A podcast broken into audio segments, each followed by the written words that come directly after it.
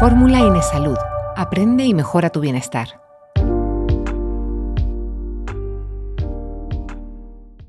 Ante un dolor de cabeza, de espalda, de estómago, incluso cuando aparece algo de fiebre, se suele acudir al botiquín antes que al médico de cabecera. Y esta actitud puede no ser peligrosa si es ocasional, pero cuando se convierte en un hábito puede producir un problema para la salud. Por eso es conveniente saber cuándo es aceptable automedicarse y cuándo no. Si esto llama tu atención y te gustaría conocer más en profundidad acerca del uso racional y seguro de los medicamentos, conociendo los peligros que comporta su uso y evitar, minimizar o gestionar los posibles accidentes, este es tu seminario. Os damos la bienvenida a Fórmula Inesalud. Hoy vamos a dedicar este espacio a hablar sobre una rama del ámbito sanitario como es la farmacovigilancia y el riesgo de la automedicación. Para ello ha querido estar con nosotros Marco José Gálvez, para actualizar y ampliar los conocimientos que hasta ahora tenemos acerca de la administración de medicinas por iniciativa propia, además de traernos las últimas tendencias y avances en esta área.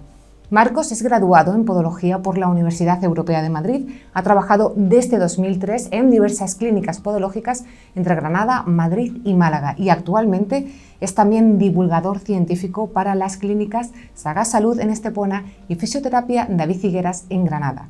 Por mi parte es todo, os dejo con Marcos y el riesgo de la automedicación. Nos despedimos no sin antes recordaros que en Fórmula Inés Salud seguiremos apostando por una formación especializada, actualizada e impartida por expertos en el ámbito sanitario para que puedas elegir la opción que mejor se adapte a tus necesidades y objetivos profesionales. Muchas gracias. Bueno, los fármacos se han convertido en un problema de salud pública en los, países desarrollados. Eh,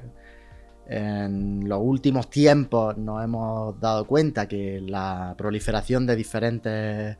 eh, fármacos en el, mercado está saturando de alguna manera este y, además está provocando eh, determinadas cuestiones que, son adversas para el desarrollo de estas sociedades. Al ser esto un problema de salud pública,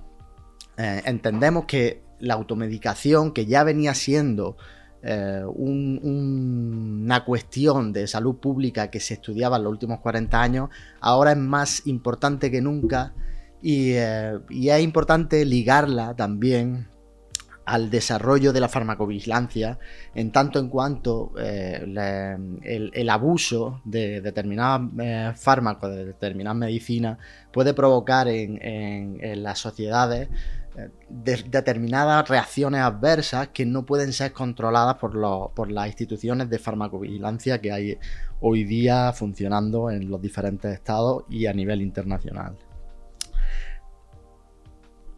Quizás sería bueno empezar a, desglosar de qué estamos hablando cuando hablamos de automedicación. Para entender bien qué es la automedicación, esa que nos provoca un problema de salud pública, porque eh, hay otros eh, modelos de automedicación que son beneficiosos y están demostradamente, han, demostrado bastante que, que, pueden ser beneficiosos dentro del desarrollo de la salud pública.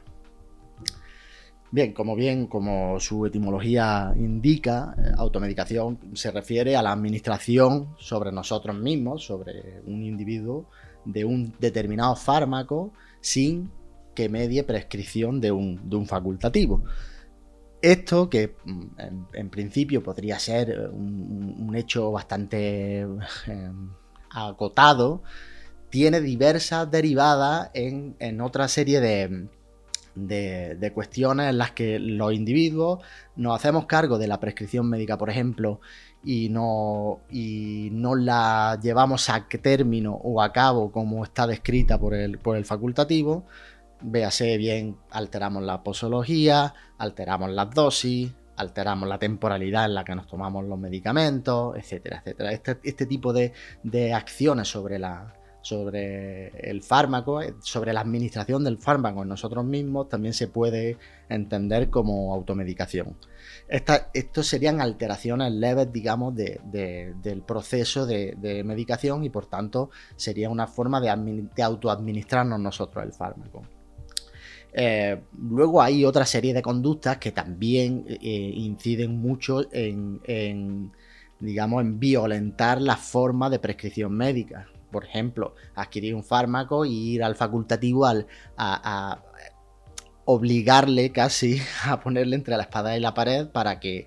nos recete, o sea, nos prescriba ese medicamento que nosotros previamente hemos adquirido. Eso también sería un, modo de automedicación, aunque em, una derivada, digamos, del, primero. Em,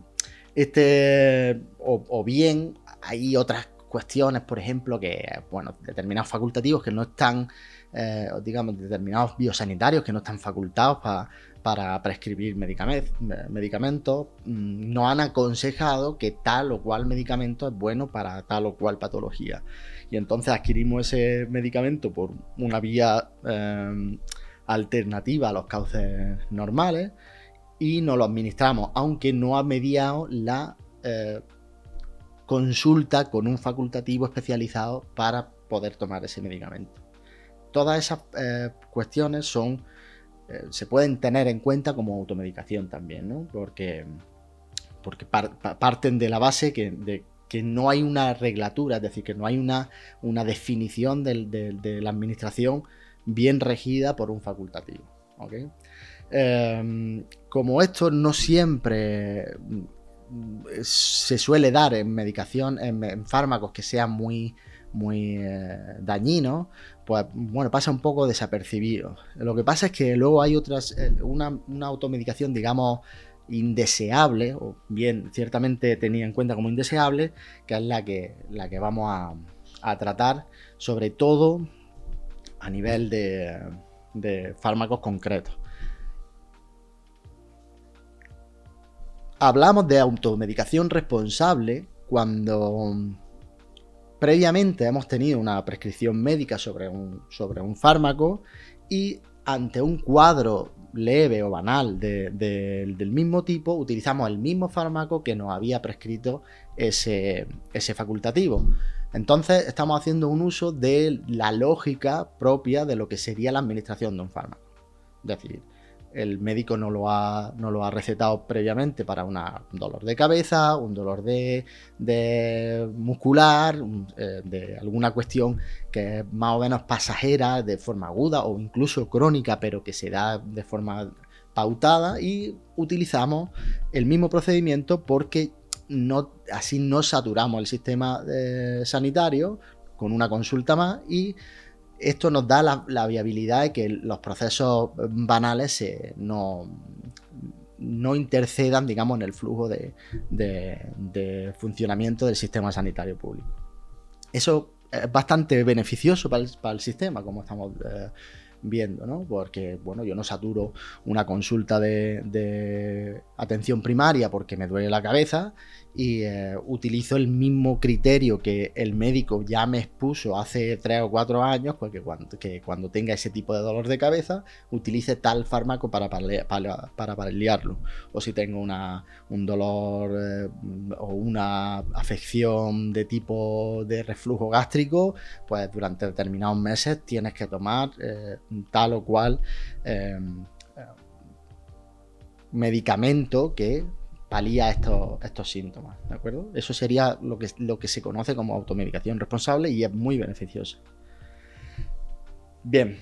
em, aquí eh, tenemos una serie de, definiciones para que, no, que, no, que nos hacen la automedicación responsable, eh, nos, dejan ver los beneficios que tiene, ¿no? Em, y, y nos, nos advierten de ¿Qué exactamente es la automedicación responsable? Pues eh, los, efectos que tienen esos, esos medicamentos tienen que ser fiables, tienen que estar bien descritos.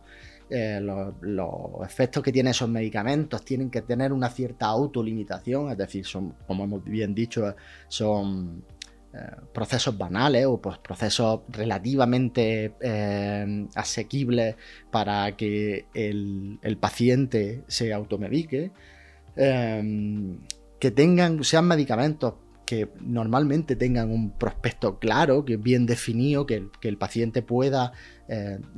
leer todas las contraindicaciones que tiene el medicamento y que eso les, le haga ver en qué medida puede ponerse en riesgo o no. Y, que, bueno, que, la administración y la posología sea, sea ciertamente asequible, ¿no? Es decir, que, los pacientes no, no, se líen con las dosis, que no, que no elucubren sobre cuánta cantidad tienen que tomar o de qué manera, sino que sean pautas que bueno, entran dentro de la, de la lógica de lo que, de lo que todos entendemos de, al tomarnos pues, determinados medicamentos. Es decir, bueno, pues me tomo uno por la mañana y otro por la noche, o uno cada ocho horas, ¿no? Este, este tipo de, procedimientos que son sencillos, asequibles, que están muy, se reiteran mucho dentro del, del conocimiento social de lo que son los fármacos. Em, bueno, como ya hemos contado, esto eh, la automedicación responsable tiene, tiene que ver con, que sean procesos banales y que, que, no, que no induzcan al paciente a, automedicarse de, forma desaforada. Eh, ahora, cuando tratamos de automedicación indeseable, em, tenemos, que, tenemos que tener en cuenta que hay una serie de medicamentos amplios que tienen que por sus condiciones deberían ser obligatoriamente prescritos por un médico, tanto en pauta como en dosis, como en temporalidad. Es decir, mm, no, no podemos eh, obviar que toda esta serie de medicamentos eh, comportan una serie de reacciones eh, bastante complejas y, muy dañinas. Entonces tenemos que, mm, que calificar como indeseable toda administración de, por ejemplo, pues, tranquilizantes, hipolemiantes, antibióticos, importante lo de los antibióticos cardiotónicos, ese tipo de, medicamentos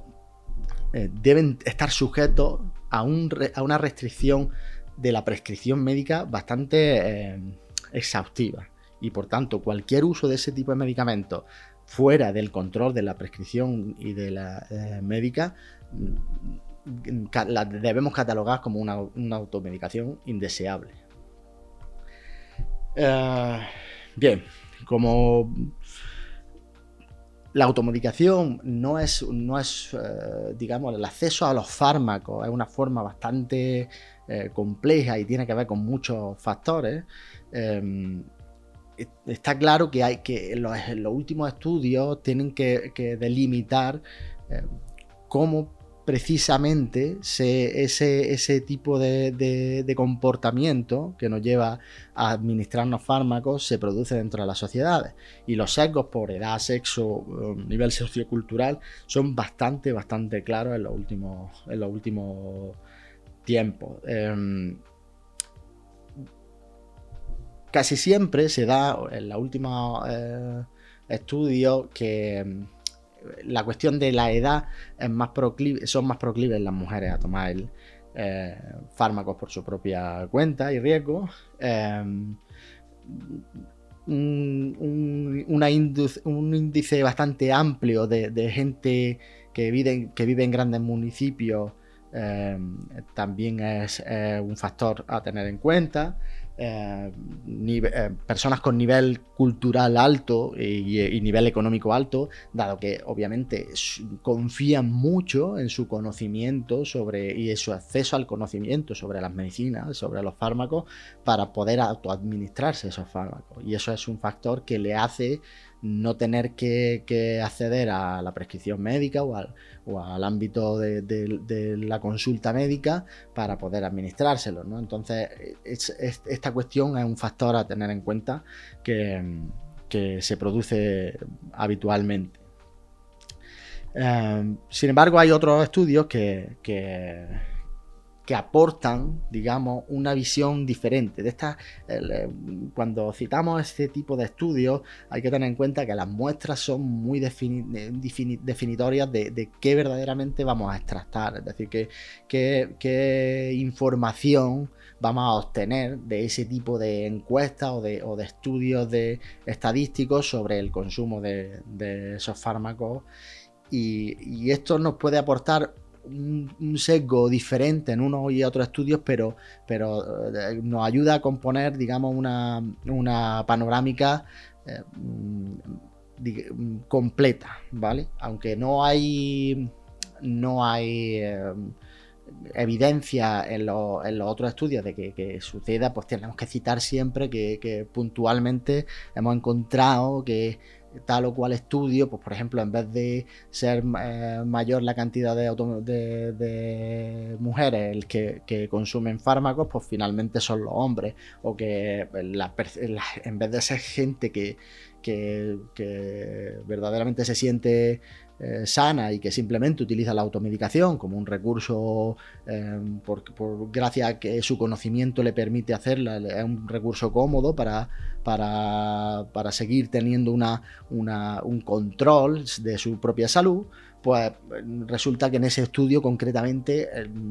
quien más se automedica es la gente que tiene una percepción de su salud bastante negativa. ya digo, son, son estudios muy aislados de este tipo de, circunstancias, la mayoría, y como veremos después la encuesta eh, va por el, por el sitio anterior. Em, el factor de edad, eh, el factor de edad que puede parecer a priori un, factor eh, que puede estar muy bien delimitado, es decir, a priori todos pensamos, bueno, pues serán las personas mayores, serán las que tienen acceso más a medicamentos y al final utilizan los medicamentos de forma eh, irresponsable, por decirlo de alguna manera. Parece que es, digamos, el ítem, el, factor más controversi con esto, porque si bien eh, puede pensarse que que, esto pudiera ser así, hay un montón de estudios que dan como resultado que las personas de menos de 45 años se automedican más y se automedican de forma más, de forma más indeseable, es decir, de forma más irresponsable.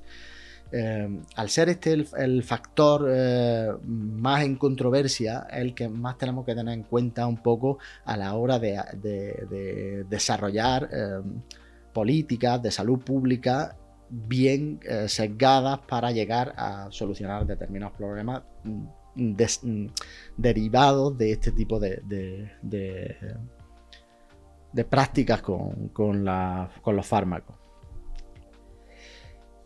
Bien, bueno, los eh, fármacos más comunes que, que, se dan en, esta fórmula, en esta forma de administración, de automedicación, pues, son analgésicos antipiréticos que, entran dentro de, eso que, hemos tratado previamente como, automedicación responsable, es decir, bueno, pues cuadros mm, relativamente, relativamente leves, en los que una fiebre, un dolor de cabeza, un dolor muscular, en los que, mm, el médico ya te había prescrito ese medicamento y obviamente pues, pues tú puedes, puedes administrártelo con, total eh, normalidad. Eh, otro caso son los antibióticos. En los antibióticos hay claramente un, un problema de base y es que no se sabe cómo, cómo, actúan realmente contra qué, contra qué microbio y entonces se utilizan de forma bastante irresponsable. Em, pero bien, esto, todo lo anterior, todo lo que mm, he estado narrando hasta ahora, son estudios muy eh, abiertos de, comunidades diferentes, de, pues, bueno, desde Arabia Saudí a Canadá, estudios que, nos aportan una visión muy amplia y que, nos inducen a tener una, digamos, una panorámica global en los, países, en los países desarrollados. Eh, pero luego, en concreto, en España se lleva a cabo una encuesta nacional de salud cada cuatro o cinco años más o menos, en la cual se hace varios apartados em, bastante bien fundamentados eh, sobre el consumo de fármacos en medicina. Y esto nos aporta un histórico bastante interesante de ver de cómo se automedica la población española y eh, sobre qué fármacos, sobre qué factores, qué factores son los que, los que digamos, funcionan con más, con más virulencia o con más prevalencia eh, en la automedicación. Y, eh, y, la última encuesta, incluida la última del 19 creo que era, casi siempre dan los mismos patrones. Eh, hay en algunas en las que los sesgos eh, varían levemente y eso descabalga, digamos, el, progreso del, histórico, pero más o menos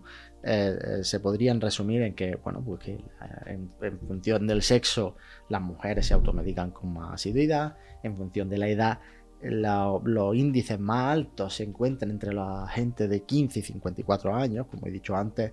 contradiciendo muchos de los, de los, pensamientos sociales que hay en torno a los fármacos, que en función del tamaño del municipio, los municipios de más de, 4, de, de 400.000 habitantes, se, hay una proliferación más de, de autoadministración de, de fármacos y que la gente de un nivel de estudio alta, pues, de clase social pues, y de ingresos económicos más altos, pues se automedican más. Em, hay un pequeño sesgo sobre lo de la, automedicación en población extranjera, teniendo en cuenta extranjeros como, como personas que, no tienen nacionalidad española. ¿eh? Em, que parece que, ahí funciona, o sea, hay una automedicación más alta. Esto tiene eh, bastante lógica, eh, teniendo en cuenta que la mayoría de los extranjeros no no conocen bien cómo funciona el sistema sanitario público. La mayoría de ellos mm, no termina de fiarse muy bien si el, si el, sistema sanitario público, el médico, no va a inducirle a entrar en un, en un determinado funcionamiento que le, que le, cause determinados problemas. Por esos son prejuicios con los que mucha población extranjera viene y que se dan luego y que, se, que aparecen en la encuesta también. ¿vale? Em, y bueno, un dato un poco, un poco anecdótico es que parece ser que por una, una, pequeña diferencia, eh, pero la, la, la, gente que vive, que no vive en pareja, la gente que vive sola, tiende por, un, por un tanto por ciento bastante pequeño, pero, pero tiende más a medicarse, la gente que, que vive sola respecto a la que vive en pareja. Eh, bueno, la gente que, se, que, automedica más, eh, eh, o sea, la automedicación se da más, tiene más prevalencia en la población inactiva y em, en función de la profesión, pues la gente con los asalariados fijos, los, autónomos y, los, y los asalariados temporales son profesionales que encabezan la lista de, de gente que, se automedica con más asiduidad. Ah, bien, en cuanto a la medicación, vamos a dar tres, pequeños ítems para, para, entender un poco eh, el problema global, porque se da en, en otras cuestiones, en otros fármacos, pero han sido muy, muy señalados por los medios de comunicación en los últimos tiempos, en concreto eh, tres. El más, el más señalado de todo y que parece haber eh, copado portada en, medio mundo, eh, el, consumo exponencial que hay de antidepresivos en los Estados Unidos. esto tiene que ver mucho también con el, funcionamiento de, la administración de fármacos en los Estados Unidos, en la que las regulaciones se, han, se han abierto un poco, eh, que la, las formas de acceder a los medicamentos es de, forma muy anárquica y eh, eso y que ha proliferado una sensación eh, de que los facultativos, digamos, tenían una tenían un poco de, mano suelta a la hora de, de eh, prescribir medicamentos de tipo mm, antidepresivo y este tipo de cosas, ¿no? Prozac y tal. Otros muchos, y la, apertura también de, la, de las entidades reguladoras a medicamentos que, que rozan mm, la, eh, lo, que diríamos que, tienen el que no van a tener un efecto directo, pero que van a ser un, fármaco realmente dañino, incluso prescrito por, un facultativo. El caso de la ketamina y este tipo de cosas. Bueno, es ketamina y este tipo de, de, bueno, de medicamentos de la felicidad y todo esto para paliar procesos muy agudos de, depresión en los que, en casos muy agudos pues se echa mano de, este tipo de fármacos para frenar en seco pues, bueno, una, sensación de, vacío gorda que, puede llevar al paciente a algún suicidio. Se intenta paliar ese tipo de intentos de, suicidio. Pero como vemos, como veremos después, esto crea un verdadero problema de salud pública a nivel general y, está siendo voz populi en todo el mundo como una, la nación más poderosa del, mundo. Se está, tiene al 70% de su, de su población médica con antidepresivos, que es un poco grotesco, si permítaseme decir. Em, en España no tenemos esa proliferación de, diagnóstico de los antidepresivos porque está muy reglada y muy bien pautada, pero sí ha empezado a proliferar en las últimas décadas un aumento del, consumo de benzodiazepinas sin conocimiento del, eh, paciente de, de los riesgos que comporta abusar de las benzodiazepinas. Entonces, Em, en un caso concreto, el médico sabe que la benzodiazepina es un, vamos, el diazepam de, todo, de toda la vida, ¿no? el, el Valium, para que nos entendamos. Es muy útil a la hora de, paliar problemáticas de, musculares severas y agudas. Em, em, es un ansiolítico bastante eficaz, utilizado de forma puntual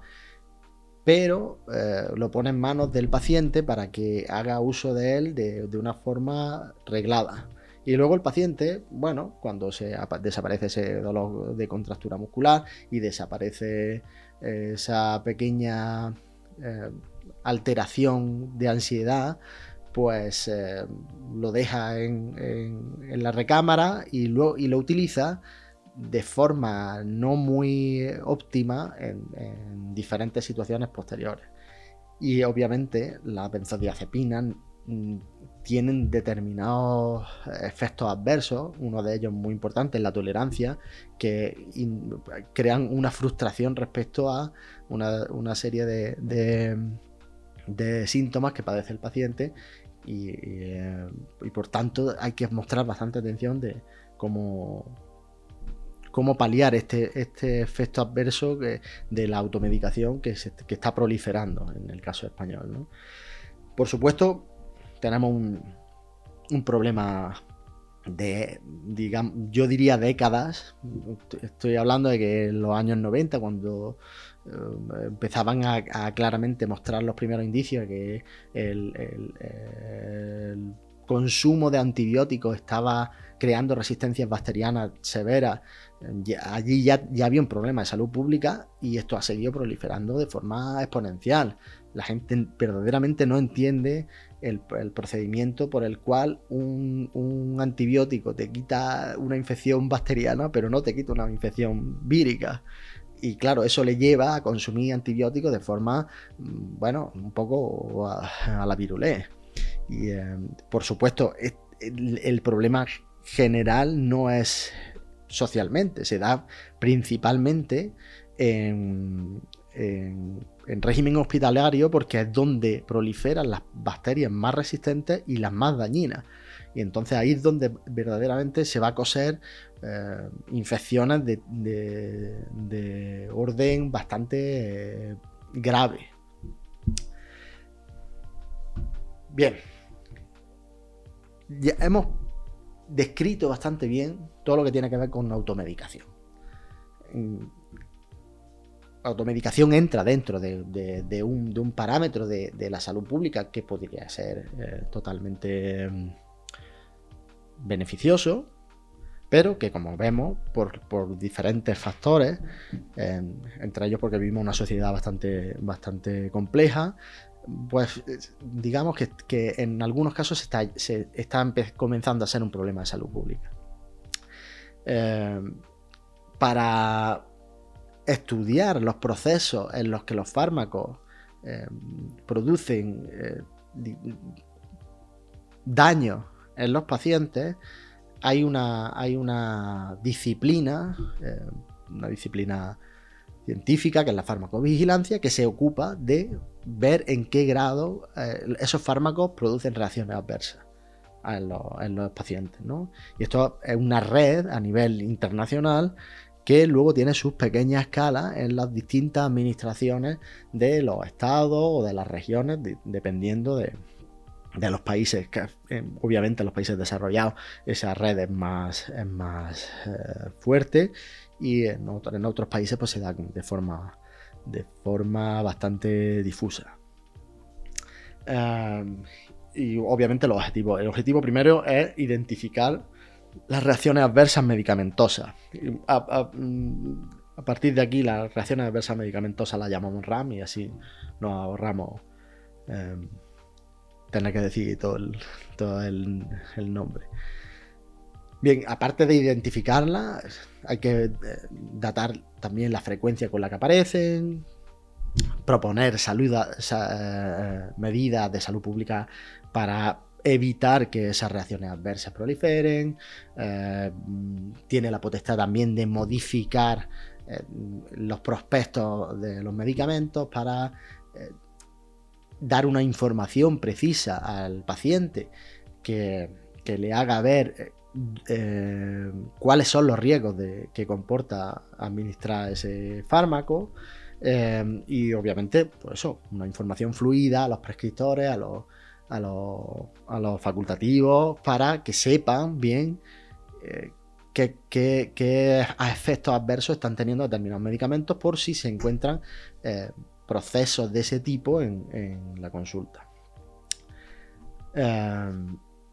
Vale, hay fórmula que de la de la farmacovigilancia para, para, obtener toda esa información. Obviamente, la notificación espontánea de los, de los centros eh, regionales una, mm, o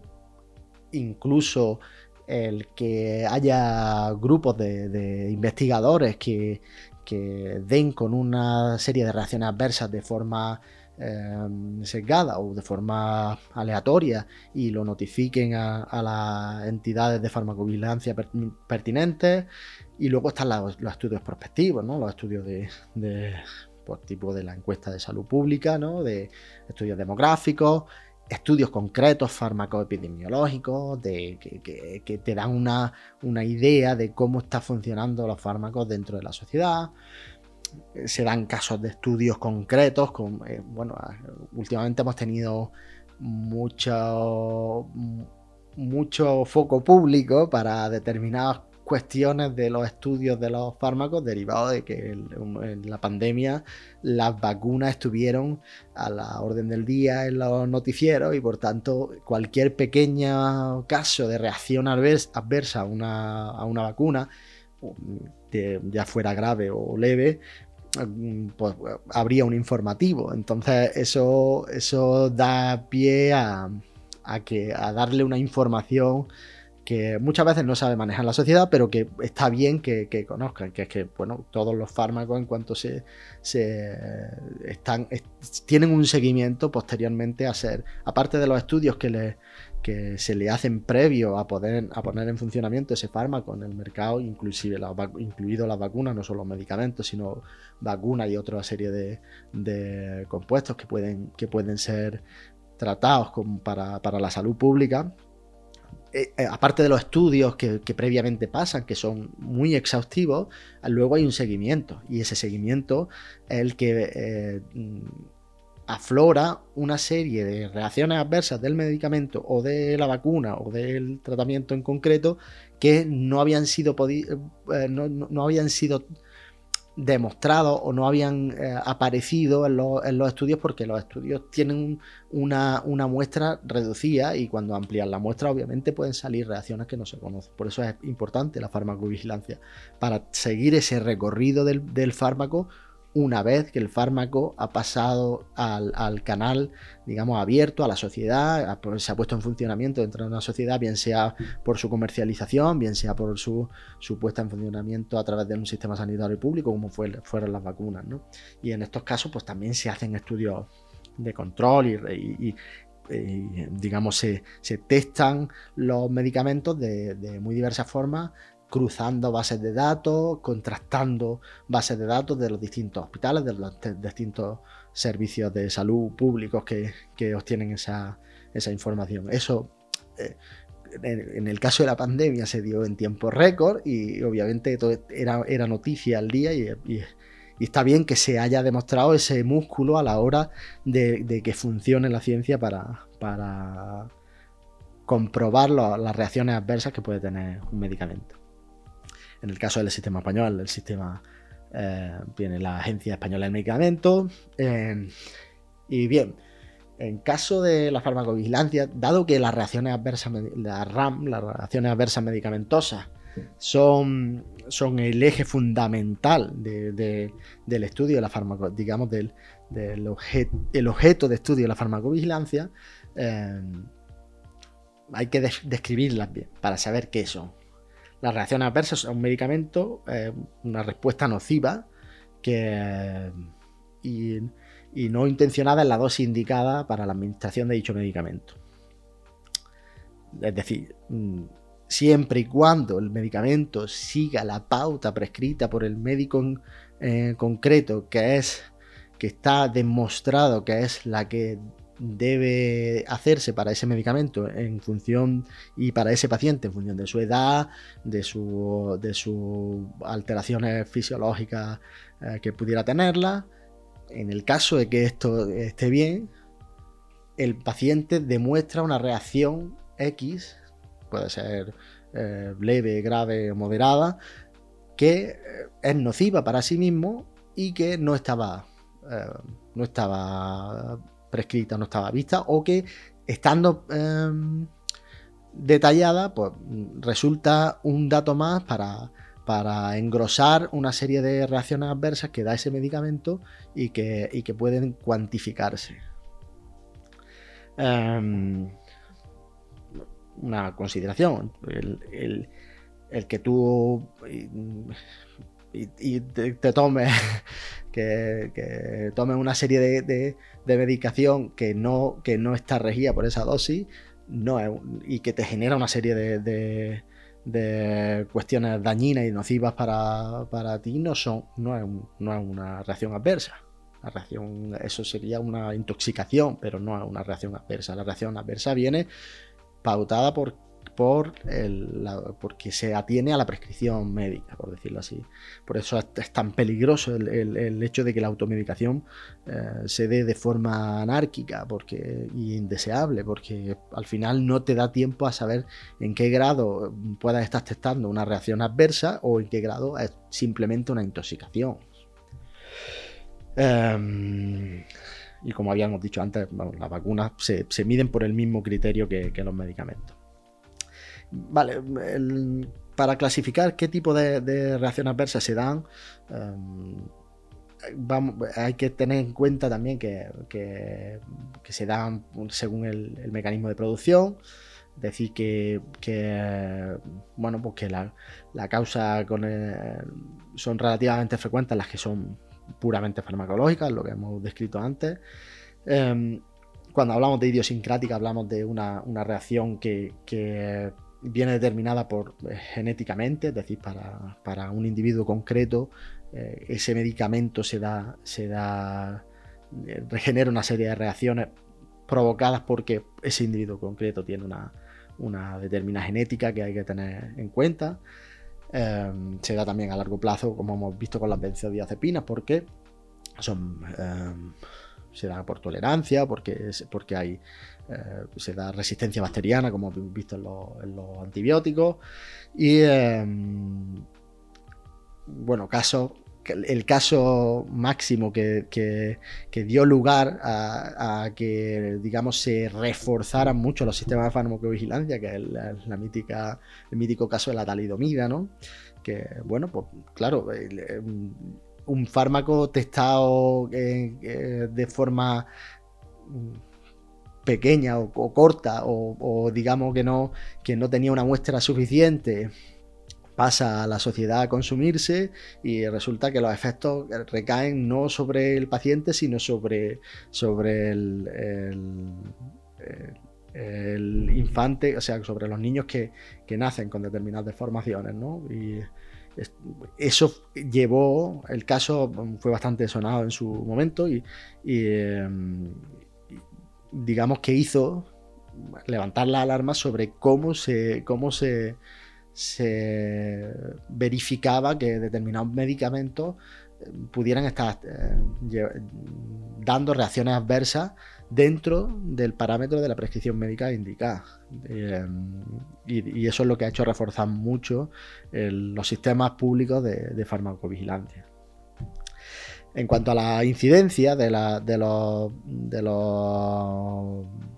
las reacciones adversas, pues podemos dar eh, este grado de, reacciones adversas entre 1 y 10 es muy frecuente, 1 de 10 es muy frecuente, entre 1 de 10 y 1 de 100 frecuente, aunque menos, infrecuente, rara o muy rara en los otros casos, ¿vale? Em, y según la gravedad, estamos hablando de mm, eh, blanco o negro. Si la reacción adversa es grave, es mortal, amenaza vital, es decir, requiere ingreso hospitalario, intoxicación grave, discapacidad, invalidez, decir, el caso, por ejemplo, de la talidomida, ¿no? que, que da eh, que, procuro eh, discapacidades severas en los, en los, neonatos y bueno, en los niños que, nacían fruto de, madres que habían estado en tratamiento con talidomida. Y, entre eso y en la no grave, que bueno, pueden ser pues, urticaria, este tipo de cosas, ¿no? Ah, eh, esta es importante, hay que saber qué tipo de, reacción adversa, ante qué tipo de reacción adversa estamos, si, si está conocida, si es descrita, si ya se sabía que podía suceder ese tipo de reacción adversa, si, no, si es totalmente desconocida, si es poco conocida, si... La más importante de todas, si es totalmente contraria al mecanismo de acción y además no está descrita. Es decir, si es algo que en ningún caso se manejaba y que en ningún caso mm, puede eh, estar dentro del horizonte de lo que el científico pensaba que podía producirse por el método de mecanismo de acción que tiene el fármaco o lo que sea, porque se está eh, ante algo que, que, puede generar un gran problema a salud pública y eh, en ese caso hay que levantar la alarma sobre que el medicamento mm, puede tener un riesgo severo. Em, vale, aparte de hay otros hay una serie de factores de riesgo que, tenemos que conocer que obviamente no es lo mismo eh, la, persona que utiliza un fármaco puntualmente o que utiliza un fármaco aunque sea de forma en un tratamiento crónico pero es eh, no está polimedicada, es decir, no, no, tiene otros fármacos que, te, que, estás tomando y eso no le va a crear interacciones. Esas interacciones entre cuando hay, cuando hay eh, pacientes que están polimedicados hay que tenerlas en cuenta. Y en colectivos especialmente sensibles también, ¿vale? Eh, clínica con la que te encuentres normalmente en reacciones adversas medicamentosas.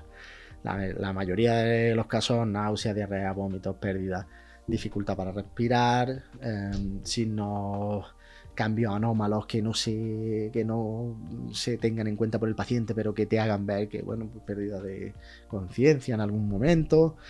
por supuesto, los casos de shock anafilácticos son bastante, bastante obvios, ¿no? De, de hinchazón de la cara y este tipo de cosas que ya inducen a pensar que, hay una reacción adversa severa y que por tanto mm, hay que actuar rápido para, frenar esa, reacción, ¿no? Que es una reacción casi diríamos sistémica del individuo contra, contra el medicamento. Ah, bien, y hay una serie de retos que la farmacovigilancia tiene que abordar, obviamente, claro. Primero, obviamente, la, eh, notificación de casos afecta mucho a saber cómo están funcionando los medicamentos en, la sociedad. Si hay una notificación insuficiente de casos, por cualquiera que sean las cuestiones, y la hay, em, pues eso eh, hace que las entidades de farmacovigilancia tengan que, mm,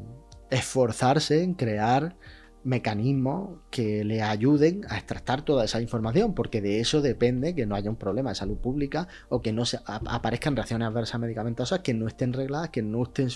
eh, que, no que no puedan ser eh, descritas y por tanto evitar daños mayores en la población. Em, luego, por otro lado, los equipos tienen, eh, digamos, hay que reforzar esos equipos de farmacovigilancia porque obviamente hay muchos más fármacos en el mercado. Hay, cada, vez aparecen fármacos de nueva generación que eh, superan a los anteriores y por tanto hay un volumen de datos, un volumen de trabajo ingente que, de los que los sistemas de farmacovigilancia eh, con el músculo que tienen actualmente no se pueden hacer cargo. Entonces esos sistemas de farmacovigilancia deben de ampliarse para poder para poder acceder a todo ese aumento exponencial de, información y eh, gestionarla de forma coherente. Luego tenemos, hay, un problema grave eh, a nivel internacional porque obviamente estandarizar todo el proceso es complejo. Los países desarrollados lo tienen fácil porque a poco que se pongan de acuerdo van a poder, van a poder ir gestionando de forma conjunta ese tipo de cambios, pero hay en otros casos en los que no, eh, eh, se puede estandarizar la, toma de datos, es muy difuso en los sistemas de farmacovigilancia y, y eso mm, quizás sea un reto para el futuro porque toda esa, estamos hablando del 75 al 80% de la población, es decir, los países pobres hoy día eh, mm, son ese volumen de, población y por supuesto pueden estar generando un, déficit en el conocimiento de, toda esa administración de medicamentos que sea necesario tener en cuenta para, para el futuro porque, porque sin eso probablemente vamos a tener un problema de salud pública a nivel global. Em, bueno,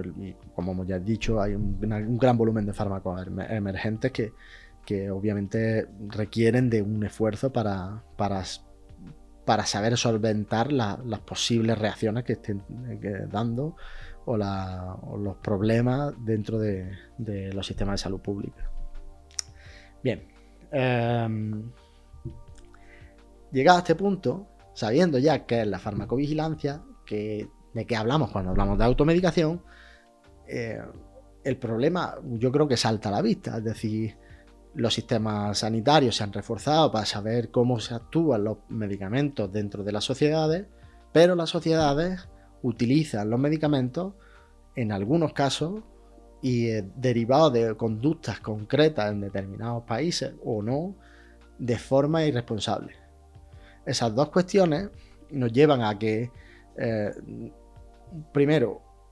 hay una amalgama de medicamentos en las que si se producen reacciones de algún tipo de, forma o que son dañinos, no se van a testar.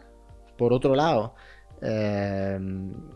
esos medicamentos utilizados sin la prescripción médica, sin la pauta médica, van a mm, crear interacciones que no van a poder ser descritas porque los, niveles de la administración de, los, servicios de farmacovigilancia son incapaces de llegar a ellos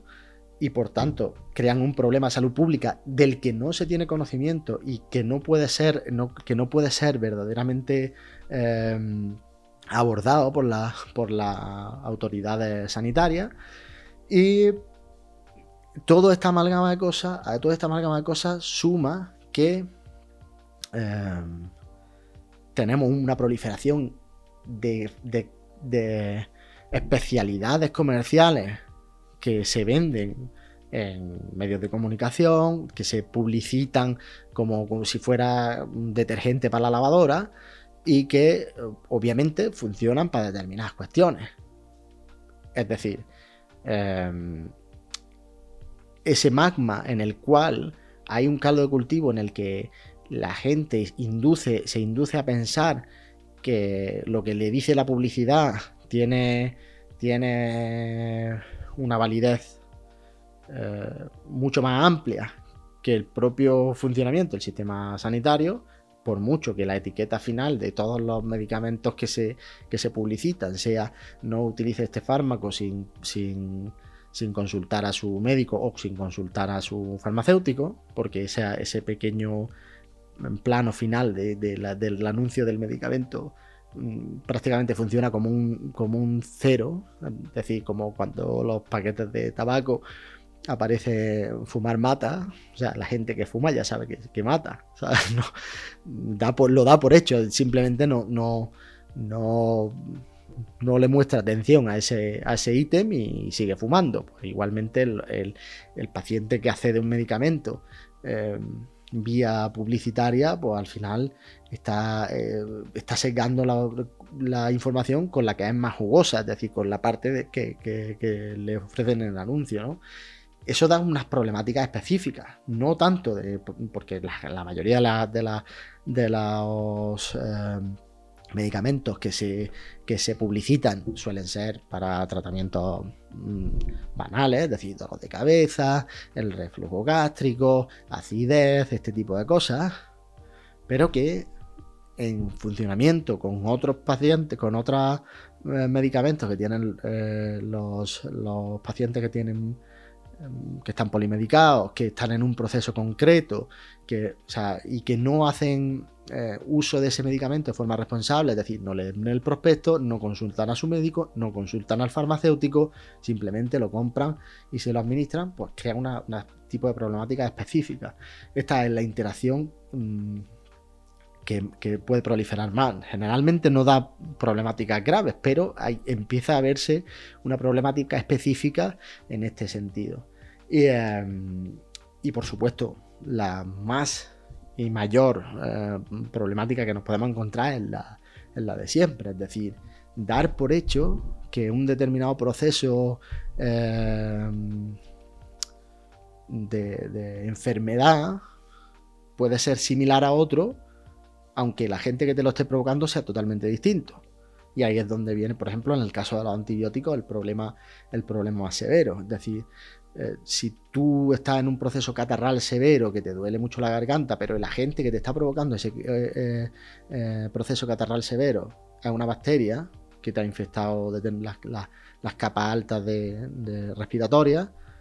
pues obviamente con placas de infección el médico te va a prescribir un antibiótico ante otro proceso catarral severo con más o menos la misma sintomatología, no es conveniente tomar antibióticos. Hay que consultar al médico.